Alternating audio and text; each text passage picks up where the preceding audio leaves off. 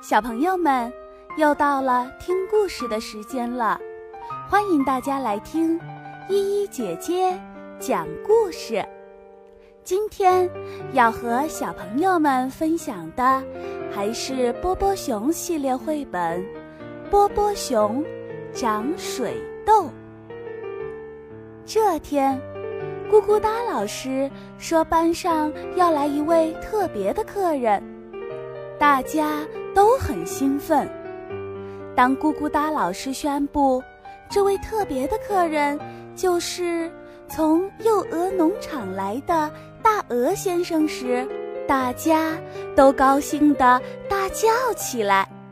小狐狸福哥模仿起了农场上各种动物的叫声，小兔子妮妮高兴地唱起了歌。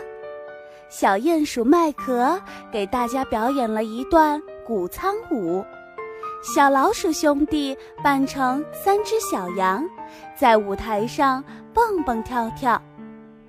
可是，波波熊只是问了问咕咕哒老师，能不能让他安静地坐在图书角看书？当然可以，宝贝儿。咕咕哒老师说。就在这时，外面传来了响亮的一声“咩”，原来是大鹅先生骑着他那头叫巴特的牛来了。早上好，孩子们！大鹅先生摘下草帽，笑着和大家打招呼：“谁想看看我带来什么好东西了？”都是农场上新鲜出炉的。咕咕哒老师和孩子们围了过去。大鹅先生先拿下来一个篮子，这些鸡蛋可都是今天早上才下的呢。他笑着说：“麦壳轻轻地从稻草上拿起一个鸡蛋，捧在手里，鸡蛋还暖乎乎的呢。”接着，大鹅先生递给大家一条软绵绵的毛毯，这是用我农场上的羊毛织的。他告诉大家，妮妮把毛毯往脸上贴了贴。大鹅先生还让大家尝了尝农场养的蜜蜂酿出来的蜂蜜。大鹅先生拿出新鲜的牛奶和黄油。还给大家讲了关于奶制品的各种知识。他倒出面粉和燕麦，又和大家讲了粮仓的情况。这时，咕咕哒老师想到一个好主意：我们做些蜂蜜曲奇送给大鹅先生，来表达对他的感谢吧。突然，麦壳停止了欢呼。波波熊去哪儿了？他问道。糟糕！咕咕哒老师叫了起来。他肯定还在图书角看书呢。我要去告诉波波熊，大家要一起做蜂蜜曲奇。福哥迫不及待地说：“他可喜欢蜂蜜了。”过了一会儿，教室里传来了一声大叫：“咕咕哒老师！”福哥喊道：“波波熊身上长痘痘了！”大家马上冲进教室，每个人都停下脚步，盯着波波熊看了起来。可怜的波波熊，他的鼻子上和脚上都长满了红色的痘痘。哦，波波熊，咕咕哒老师惊叫起来：“你长水痘了！”小伙伴们都惊奇地张大了嘴巴。波波熊长睡痘了，静一静。咕咕哒老师说：“大家别慌，也不用太担心。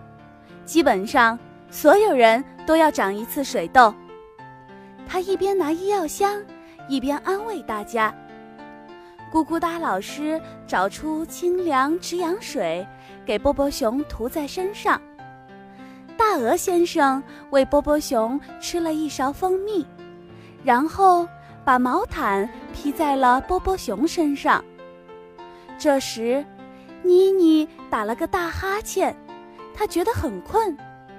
看，福哥叫道：“妮妮也长水痘了。”哦，天哪！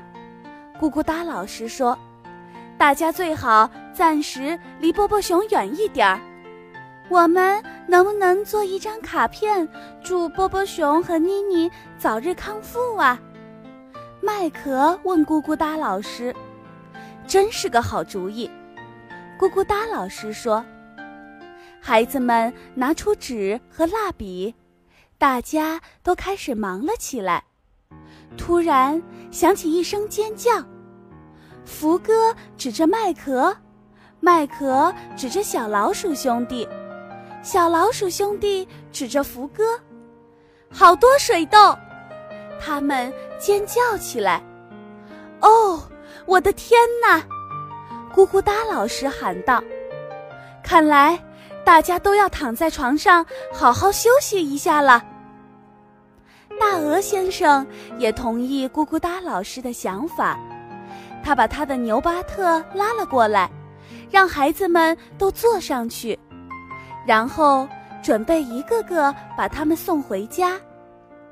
车上特别挤，可是谁也没空想这个，因为大家身体都不舒服。巴特拉着大家离开的时候，咕咕哒老师和大家挥手道别，希望你们早点好起来，他喊道。第二天。咕咕哒老师整理了图书，挂起了孩子们画的画，还喂了鱼。教室里非常安静，就剩他自己了。咕咕哒老师忽然觉得很孤单。他看着大鹅先生带来的那些东西，想着孩子们没有做成蜂蜜曲奇，真是太遗憾了。突然，咕咕哒老师想到一个非常棒的主意。他切下一百克黄油，放到一个大碗里，然后又舀了满满两大勺蜂蜜，用力的搅拌。